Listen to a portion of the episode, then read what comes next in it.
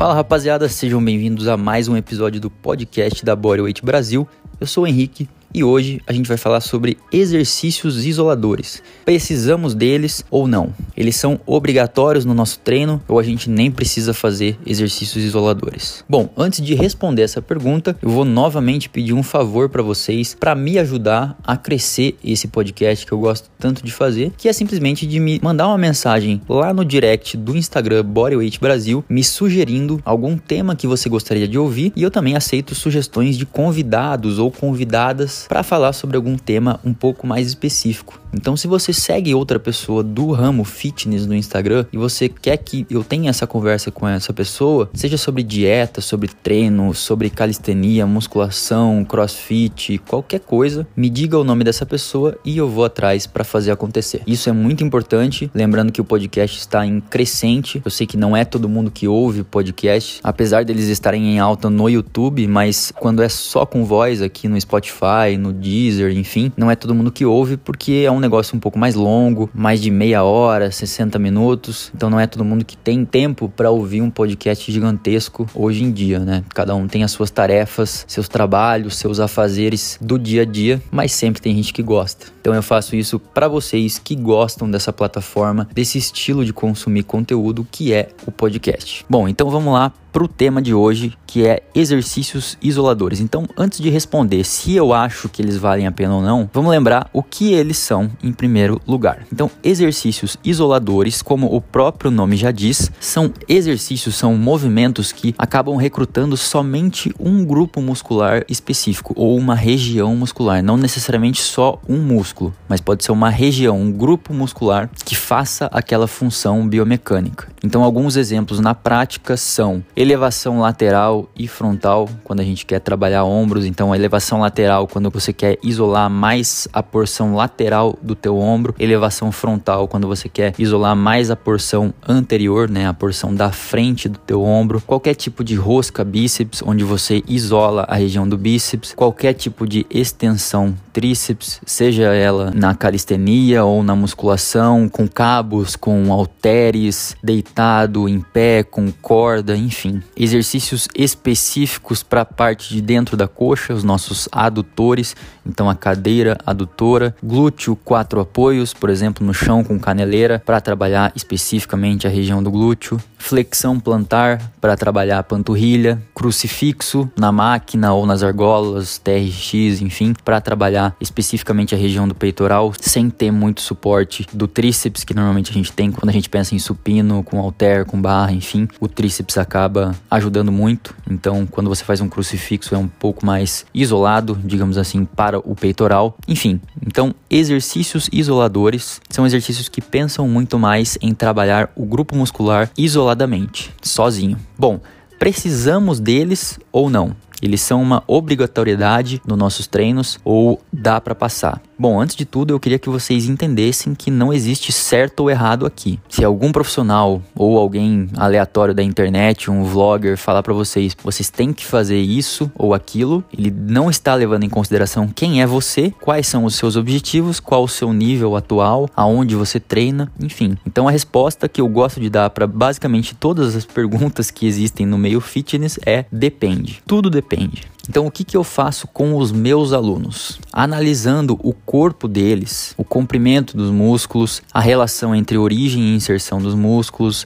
altura, peso, objetivos, enfim, eu decido se vale a pena incluir um ou dois ou três ou mais exercícios isoladores para regiões específicas. Então tudo depende da pessoa. Vamos imaginar agora um cenário real na prática que acontece muito. Vou dar o meu exemplo. Eu não sou um cara forte, eu não sou um cara grande, mas de fato eu tenho os meus braços talvez um nível acima do que o meu tronco. Então os meus braços, tanto bíceps e tríceps principalmente, eles estão um pouco à frente do meu peitoral e das minhas costas. Para mim, vale a pena incluir exercícios isolados de bíceps e tríceps no meu treino? Não.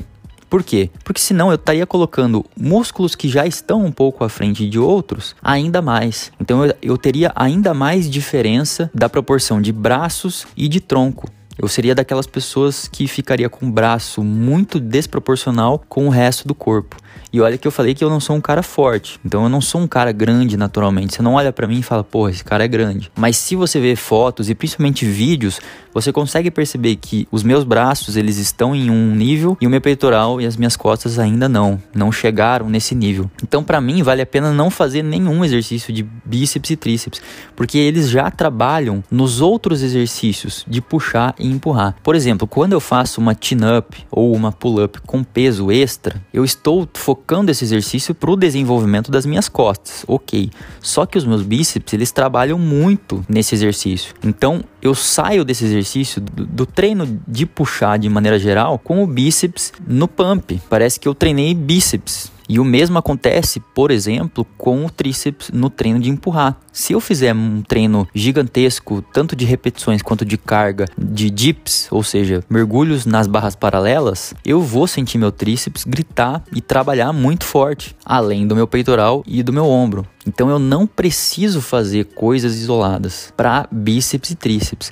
Porém, analisando de um outro lado, os meus antebraços, eles são mais finos e desproporcionais do que o meu bíceps e tríceps. Então, acaba que eu tenho bíceps e tríceps desenvolvidos, mas o antebraço não acompanha. Então, fica um negócio um pouco mais desproporcional quando a gente analisa o físico. Então, o que, que eu faço? Eu parto para exercícios isoladores de antebraço, rosca punho, pronada, supinada, qualquer tipo de variação de antebraço que dê para fazer, eu tô fazendo para que eles se desenvolva e fique mais estético no meu shape. O mesmo vale, por exemplo, para quem tem panturrilha muito fina. Então você treina lá agachamento, leg press, faz todo tipo de exercício de perna possível, você consegue desenvolver a tua perna, mas como você não treinou panturrilha no passado, a tua panturrilha ficou fininha. Então o que, que você faz? Você corrige isso colocando exercícios isoladores para as panturrilhas especificamente. Então você tem que analisar o teu ponto fraco e primeiro de tudo definir se esse é um objetivo teu. Então você analisou o teu físico ali através das fotos e você falou: "Porra, mas o meu peitoral tá muito atrás dos meus ombros, dos meus braços, parece que eu sou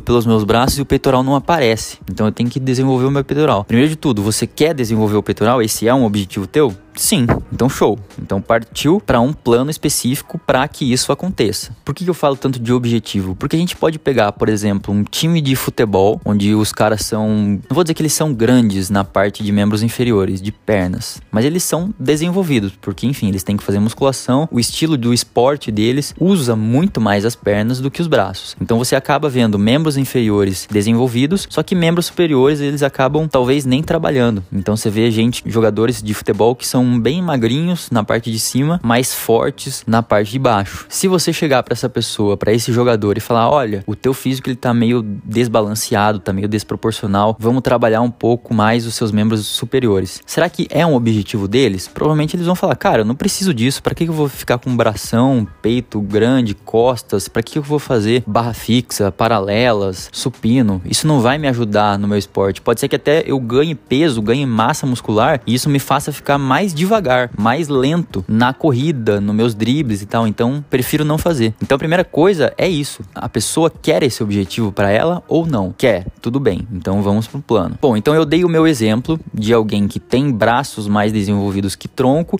e não preciso fazer isoladores. Agora eu vou dar outro exemplo de um aluno meu chamado Adolfo. Adolfo, se você estiver ouvindo esse episódio, um abraço para você. Então, o Adolfo foi um aluno meu que acontecia justamente o contrário. O tronco dele era um pouco mais desenvolvido desenvolvido do que os braços. Então, braços muito longos, finos e o tronco já estava dando uma diferença em relação aos braços. Então, o que a gente precisava fazer no caso do Adolfo especificamente? Colocar um ou dois exercícios isoladores para bíceps e tríceps. A divisão que você vai usar, seja puxar, empurrar, seja costas e ombro, peitoral e bíceps, enfim, isso não altera tanto o resultado. O importante é que você tenha um volume e intensidade adequados para que o desenvolvimento ocorra. Se você vai fazer rosca bíceps nas argolas, nos halteres, com cabo, com barra, não importa muito no fim das contas. O importante é variar os exercícios de vez em quando, progredir a carga, progredir a intensidade, fazer um pouquinho mais do que você fez nos treinos anteriores e você vai ter resultado. Tem pessoas que precisam ser estimuladas um pouco mais, tem pessoas que precisam ser estimuladas um pouco menos. Então pode ser que no caso específico desse meu aluno Adolfo, ele precise trabalhar os braços dele durante seis meses, um ano, forte, pesado, para que ele tenha esse resultado. Mas pode ser que no primeiro mês ou no, no segundo mês, trabalhando um ou dois exercícios só por três séries cada treino, ele já consiga ter um aumento no bíceps e no tríceps. Então, novamente, não existe uma regra, existe a resposta individual de cada pessoa, beleza? E isso vai de tentativa e erro. Eu gosto muito de falar isso para os meus alunos, que o processo do treinamento em si, quando eu conheço a pessoa, quando um aluno chega para mim, um aluno novo, é um processo de tentativa e erro. Baseado na minha experiência com outras pessoas, com outros físicos, eu vou jogar um treino para a pessoa que eu espero uma resposta X. Se vier, por exemplo, uma resposta Y, algo diferente que não foi o planejado, a gente muda e sempre vai mudando de acordo com o feedback da pessoa. Pode ser que o treino dê super certo de primeira, pode ser que dê muito errado e a gente tenha que ir adaptando cada vez mais. Isso é normal no processo de treinamento, principalmente quando são indivíduos que você não conhece, você como treinador, né, personal trainer, você não conhece aquela pessoa, então você vai testando coisas. Então é isso, rapaziada, o episódio de hoje um pouco mais curto também, assim como o anterior, porém com uma reflexão informativa para que vocês reflitam reflitam sobre e coloquem ou não no treino de vocês se fez ou não sentido. A indicação de música de hoje é especial para quem assistiu Lupin na Netflix, a segunda temporada lançou agora há pouco, muito legal. Se você ainda não assistiu, assista Lupin, primeira e segunda temporada, e a música se chama I Can See Clearly Now, do Johnny Nash, que é uma música que toca aí durante alguns episódios. Então é isso, espero que gostem e até o próximo episódio. Valeu!